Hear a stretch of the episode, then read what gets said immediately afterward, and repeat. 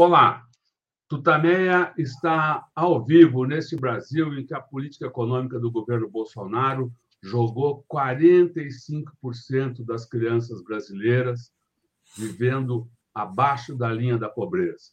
Estamos nós aqui nos nossos estúdios domésticos, a Eleonora. O Rodolfo. E do outro lado da tela, nos dá satisfação, alegria de estar aqui conosco hoje, nessa tarde, o Guilherme Bolos. Já já a gente faz a primeira pergunta, mas antes a gente queria convidar o Boulos, a Eleonora e todos vocês que já começam a entrar aqui para uma corrente de solidariedade, mandando um grande abraço aos parentes, amigos, colegas de trabalho, conhecidos das vítimas da Covid no Brasil. É um número terrível e que todos nós sabemos poderia ter sido muito menor. Centenas de milhares de pessoas poderiam não ter morrido se Bolsonaro tivesse minimamente seguido as orientações da Organização Mundial da Saúde, das instituições médicas e científicas brasileiras. Ele não fez nada disso, ao contrário, atuou como espalhador do vírus.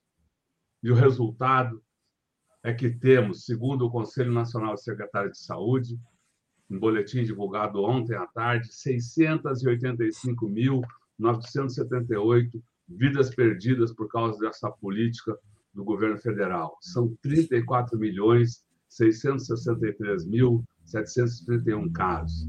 É um crime contra o Brasil. Eleonora.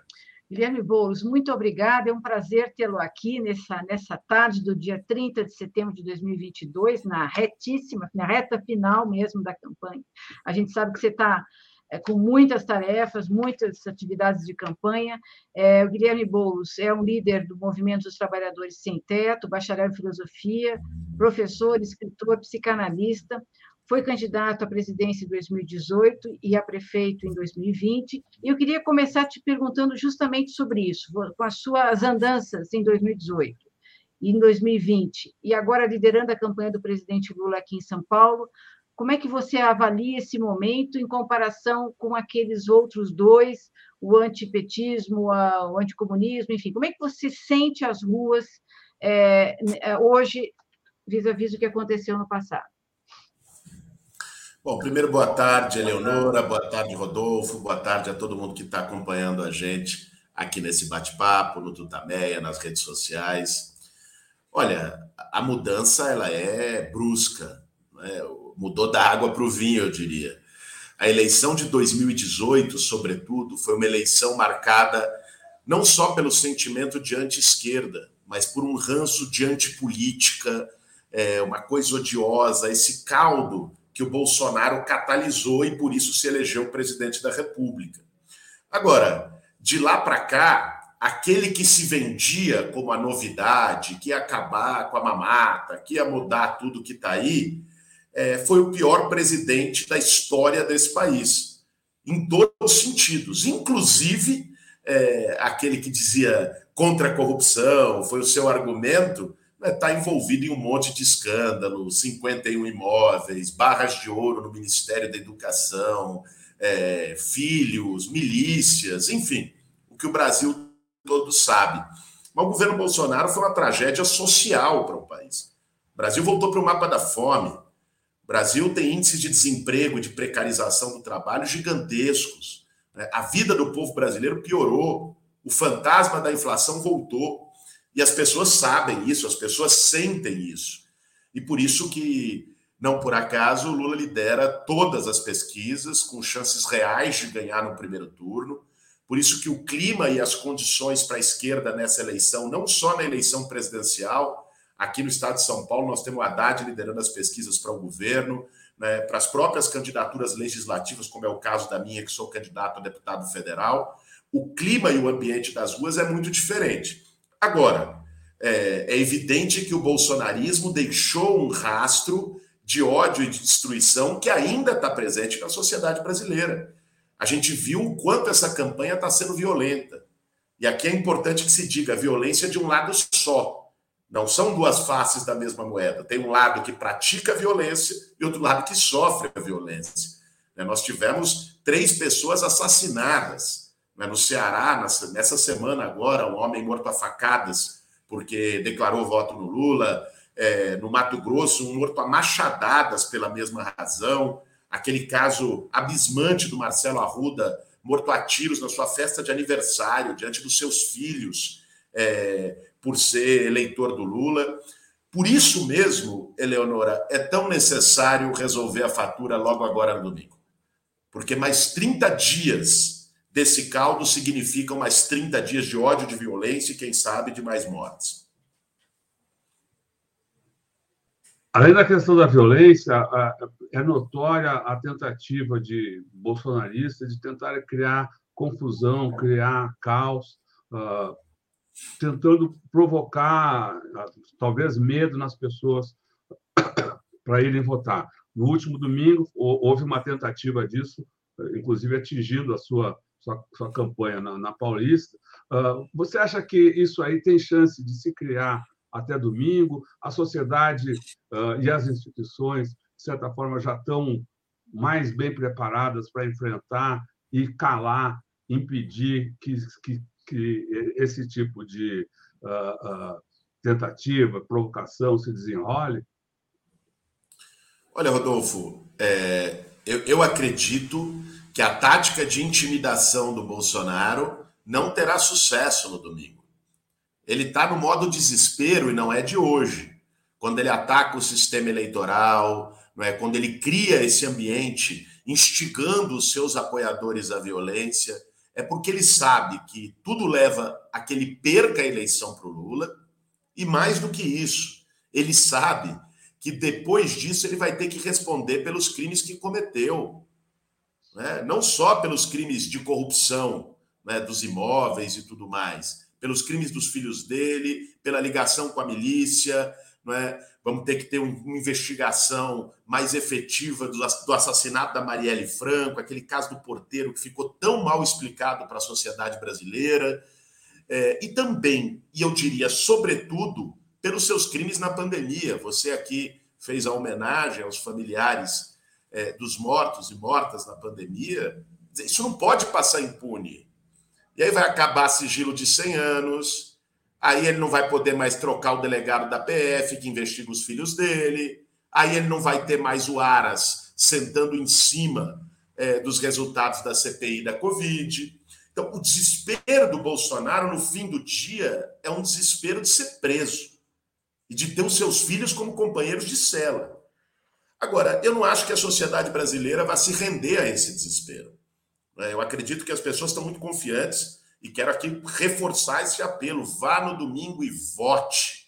Vá no domingo e vote. Vire voto até domingo quanto você puder. É isso que nós estamos fazendo em todas as partes do país. Essa semana aqui em São Paulo, a nossa campanha fez um mutirão de vira-voto para o Lula. Mais de mil voluntários nas ruas, né? 5 milhões de materiais impressos em todos os cantos, nas periferias, nas comunidades, conversando com as pessoas e virando voto. Essa é a nossa tarefa daqui até domingo, sem cair nas provocações e sem se deixar levar pelo medo. Porque o que o Bolsonaro quer é que a sociedade tenha medo. É, nós não podemos deixar que isso aconteça. Apesar desse desastre sem comparação do governo Bolsonaro, ele ainda detém mais de 30, um pouco mais de 30%, 35% da, das intenções de voto. A que você atribui essa persistência do Bolsonaro, apesar dessa desse desempenho sob todos os aspectos desastroso? Qual é a força da direita no Brasil? Olha, Eleonora, primeiro nós não podemos desprezar o fator máquina. Né? O Bolsonaro é, tem a máquina pública na mão e a usa com disfarçatez. Né? O que ele fez é, nesse último período para tentar fazer uma compra de votos em massa no país é escandaloso. Né? Alguém que nunca se preocupou com a fome, com a pobreza, com a miséria, que ajudou, inclusive, a aumentar a fome, a pobreza, a miséria a partir das políticas do seu governo, de repente vem com um pacote de bondades. Mas eu acho que o fator principal é que o Bolsonaro ele foi capaz, isso é verdade, de organizar um campo de extrema direita no país capilarizado. Né? O, o, Bolsonaro ele não governou, ele terceirizou o governo a todo momento. Primeiro para o Guedes, depois para o Lira, que é o verdadeiro primeiro-ministro do Brasil com orçamento secreto. É, mas ele ficou os quatro anos instigando e organizando e mobilizando os seus. né, atuando como um líder de gangue, como um chefe de facção. E o bolsonarismo, assim, no, no sentido lato, não surgiu com Bolsonaro. Sempre existiu no Brasil pessoas que defendem violência, que defendem armas, que defendem tortura, que defendem a ditadura militar, que são autoritárias, que são racistas, que são machistas, que são LGBTfóbicas, que defendem a intolerância como forma de lidar com a diversidade. Isso sempre existiu. O que o Bolsonaro fez na presidência da República foi dar voz a esse grupo social, organizar esse grupo social numa espécie de salvo-conduto, liberou, liberou. Ele foi permitindo que isso fosse além. E organizou esse campo.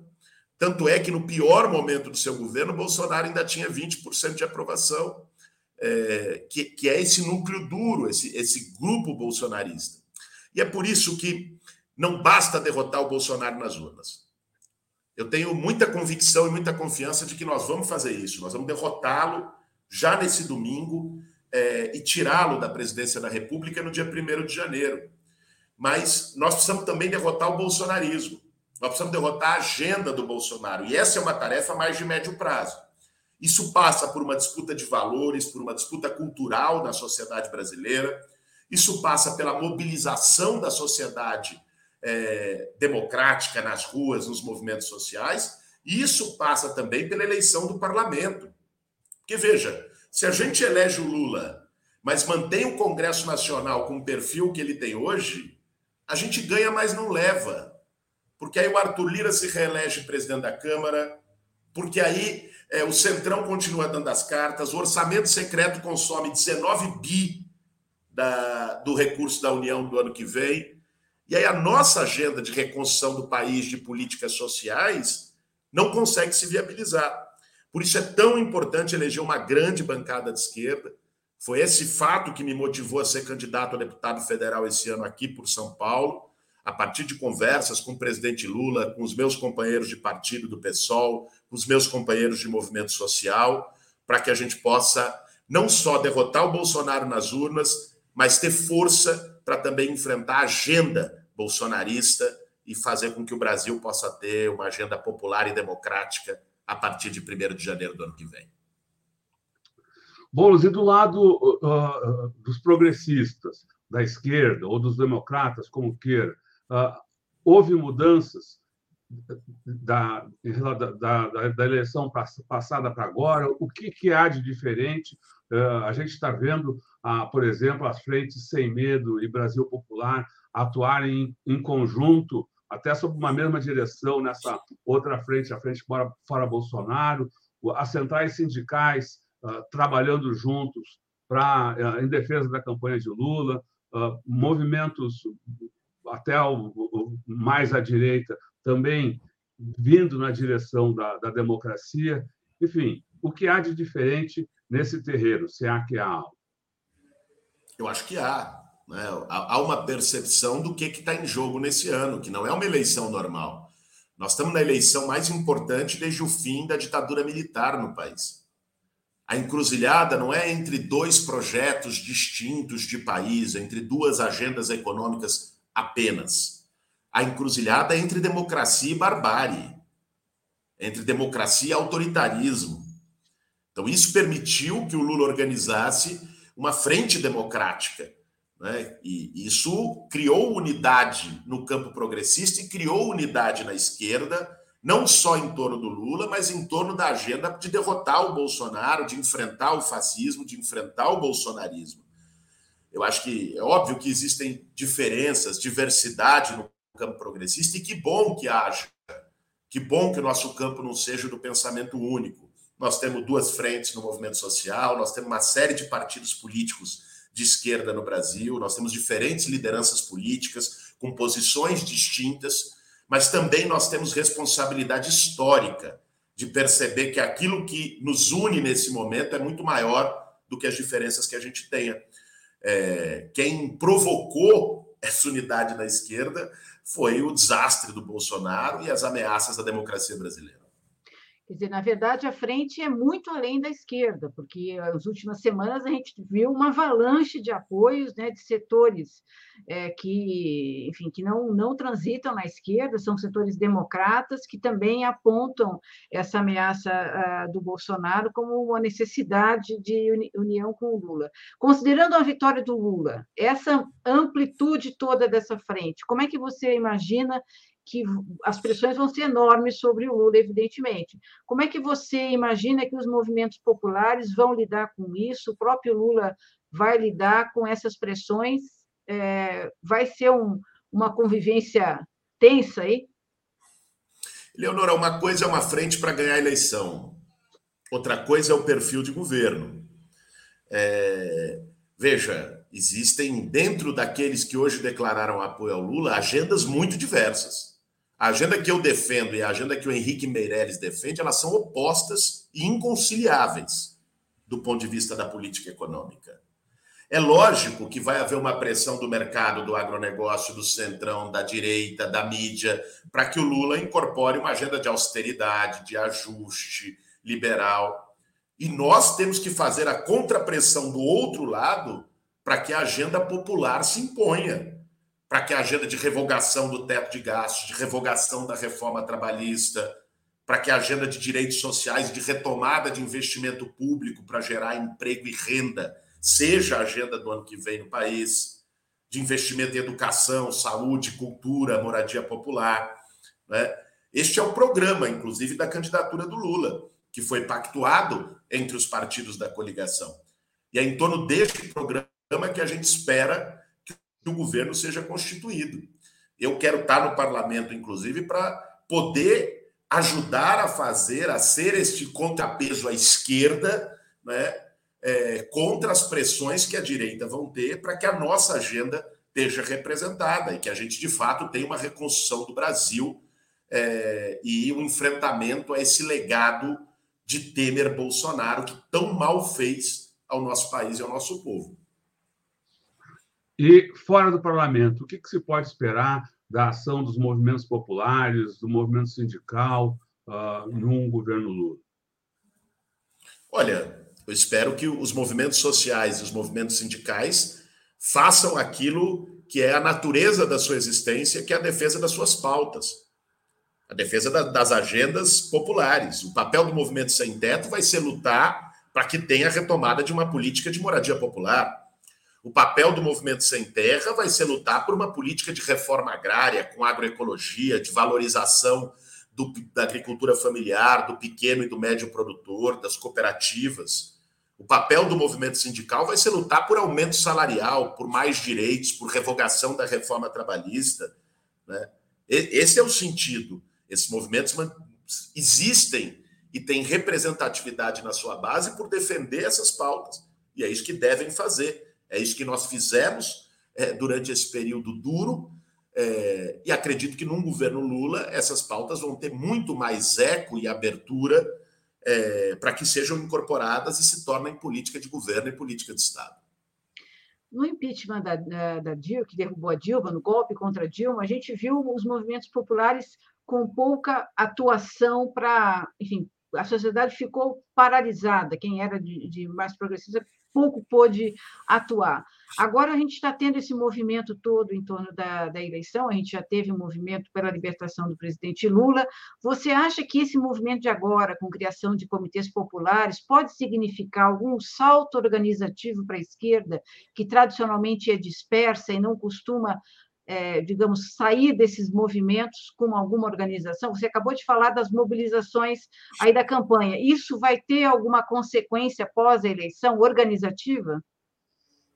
Primeiro, Eleonora, me permita fazer um reparo. Eu não acho que os movimentos populares, durante o golpe de 2016, é, não tiveram um papel decisivo. Nós fizemos mobilizações com centenas de milhares de pessoas de enfrentamento ao golpe em São Paulo, em Brasília, em várias capitais brasileiras. O problema é que o caldo, naquele momento, era um caldo muito desfavorável. E as mobilizações do outro lado foram maiores, justamente por isso. Em, em termos de base organizada dos movimentos sociais, nós levamos muita gente para as ruas. Eu me lembro daquelas mobilizações, depois, depois das mobilizações pelo Fora Temer, foram gigantes. É, o problema é que o sentimento da maioria da sociedade brasileira naquele momento estava contaminado pelo anti-esquerda, anti-PT, é? o, o lavajatismo, é? e com, com apoio direto é, da grande mídia. Né? Agora, eu acho que esse processo do último período traz um saldo organizativo, não só os comitês que foram montados, os grupos de ação que foram montados aqui na campanha, só a nossa campanha, a gente montou os, os grupos de ação Lula Boulos, foram mais de 250 no estado de São Paulo montados. E eu acho que essas iniciativas precisam permanecer organizadas pós-eleição. Precisam, porque a batalha não vai acabar no dia 2 de outubro, mesmo que a gente ganhe em primeiro turno.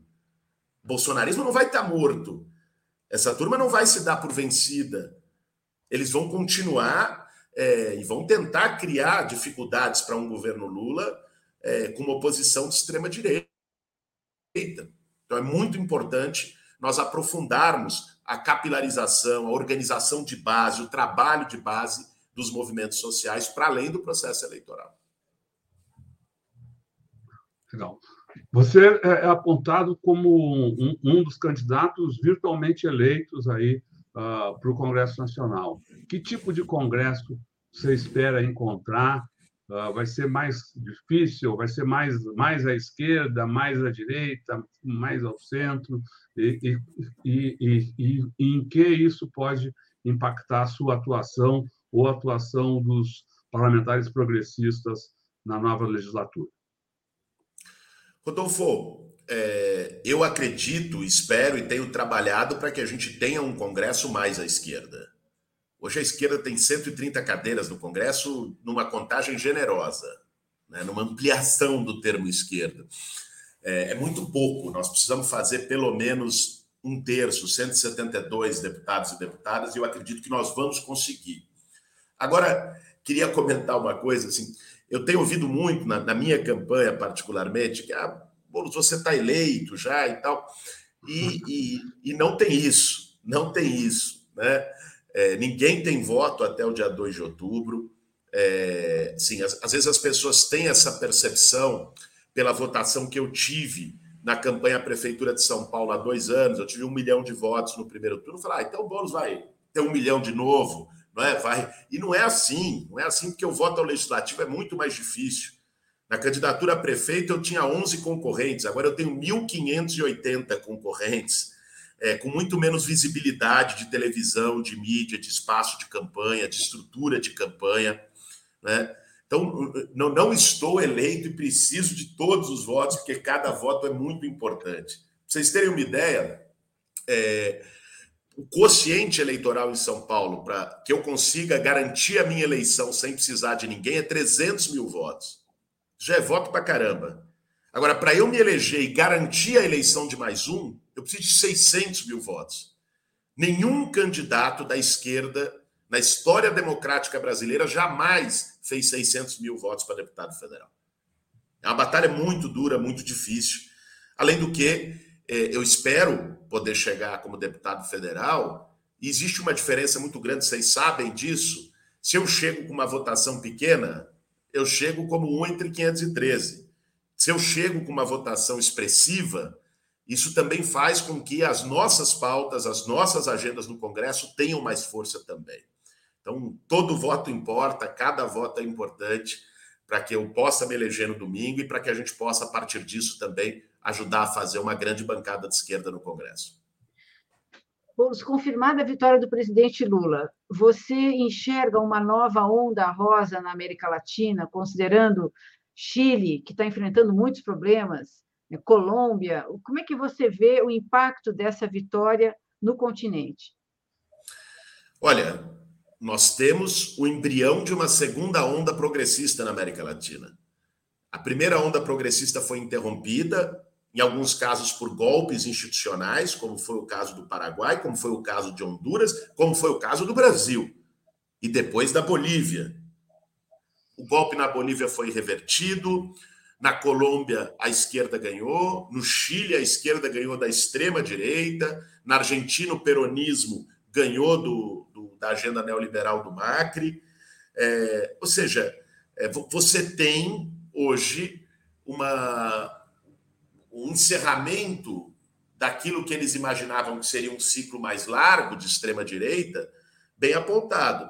Agora, o Brasil tem um papel estratégico nisso. O Brasil é o maior país da América Latina, influencia muito o continente. É, o Brasil, a vitória do Lula no Brasil, certamente é um tremendo impulso para ventos mais à esquerda em todo o continente, até pela importância econômica, da relação econômica do Brasil com os outros países do entorno, sobretudo na América do Sul.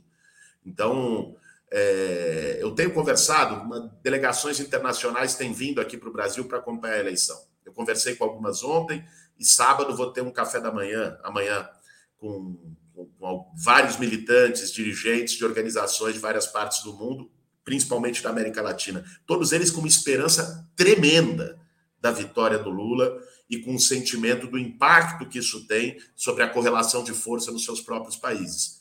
E eu acho que esse sentimento é, é muito verdadeiro. Muitos têm dito que nessa campanha é preciso ir buscar voto até o último minuto. A campanha vai até amanhã, no final, final do dia. Uh, Para quem está acompanhando agora, que, que queira se uh, somar à sua campanha ou à campanha uh, do presidente Lula, aqui em São Paulo ou em outros recantos do país que você possa orientar, que, que essas pessoas podem fazer? O que, que, você, o que, que você tem de programação amanhã? Ou, ou outras candidaturas do PSOL, ou a candidatura do presidente Lula? O que fazer para conseguir para fazer campanha nesse tempinho que resta? Olha, para quem está no Brasil todo, a orientação que nós temos dado é virar voto, é utilizar as suas relações pessoais, seus círculos de relação, parente, amigo, vizinho, colega de trabalho, colega de estudo, e conversar com as pessoas. Né? Porque a definição se vai ou não ter primeiro turno, ela vai ser provavelmente por muito pouco. Então, cada voto vai importar mais do que nunca. Então, essa é uma tarefa de todos. Aqui em São Paulo, amanhã nós vamos ter um evento importante da campanha do Lula. Às 10 horas, uma caminhada é, que vai sair lá da Avenida Paulista com Augusto. O Lula vai estar presente, a Haddad vai estar presente, nós vamos estar lá também numa grande caminhada é, para descendo até a Praça Roosevelt, enfim, uma mobilização para poder agitar a militância e reforçar esse clima de vitória na reta final. E no período da tarde vai ter uma grande carreata da minha campanha, deputado federal, junto com a Ediane Maria, deputada estadual. Essa carreata vai sair às duas horas da tarde do Largo da Batata, né, e vai até a Avenida Paulista, encerrando na Praça Oswaldo Cruz Todos e todas também estão mais do que convidados para que estejam com a gente nessa carreata. Amanhã é dia de encerramento de campanha. É muito importante que a gente encerre para cima, que a gente encerre com força, que a gente demonstre a força da campanha do Lula, que a gente demonstre a força das nossas campanhas para ocupar o parlamento. Então, todo mundo mais que convidado. Legal, Boulos. Muito obrigado por sua participação aqui no Tutameia. Muito obrigado a todos que acompanharam aqui o chamamento, as reflexões do Guilherme Boulos, candidato até deputado federal pelo PSOL aqui em São Paulo. E nesse momento de agradecimento, eu queria convidar todos também para a gente se reunir num super muito obrigado para as mulheres e os homens que atuam na área de saúde, na linha de frente do combate à Covid. Queria lembrar ainda que essa entrevista fica disponível em todos os canais Tutameia. Busque por Tutameia TV e você nos encontra nas várias plataformas de podcast, no Twitter, no Facebook, no YouTube. No YouTube, não deixe de se inscrever no nosso canal e clicar na sinetinha para receber avisos de novos vídeos. Visite também o site Tutameia. O endereço é tutameia.jor.br. E agora, antes do boa tarde, do tchauzinho, a gente devolve a palavra para o Boulos, dessa vez sem perguntas, para que mande sua mensagem, faça sua fala para esse povo que está aqui conosco e que seguirá com a gente pela internet afora. Boa tarde, Boulos. Muito obrigado. A palavra é sua. Boa tarde, boa tarde, Rodolfo, Eleonora. Muito obrigado aqui pelo espaço, pelo bate-papo, sempre qualificado aqui no Tutameia. A todos e todas que nos acompanharam. E dizer, gente, faltam dois dias. Dois dias para a gente acabar com esse pesadelo. Dois dias para a gente buscar eleger o Lula no primeiro turno. Dois dias para a gente buscar mudar a cara do Congresso Nacional. E por isso quero pedir para quem está nos acompanhando o seu voto, o seu voto para o Lula é, o seu voto para o Fernando Haddad para governador aqui em São Paulo, quem é de outros estados para os governadores do nosso campo progressista, do PSOL, é, da, da, das alianças, das frentes que nós estamos construindo também. É, e para quem é de São Paulo também, o seu voto para deputado federal. O meu número é 5010. Espero que a gente tenha é, um domingo de reviravolta no país. Um domingo em que a gente possa é, ter ali a síntese de todas as lutas de resistência, de toda a grandeza do povo brasileiro que mostrou nesses anos que o nosso país é muito maior do que o Bolsonaro e que a gente encerre esse ciclo e possa fazer com que o nosso país volte a respirar e volte a ter esperança. Obrigado. Muito bom. Obrigado. Muito obrigada. Obrigado. Tchau, tchau. Boa tarde aí. Sucesso na campanha. Tchau, tchau, tchau pessoal. Tchau. you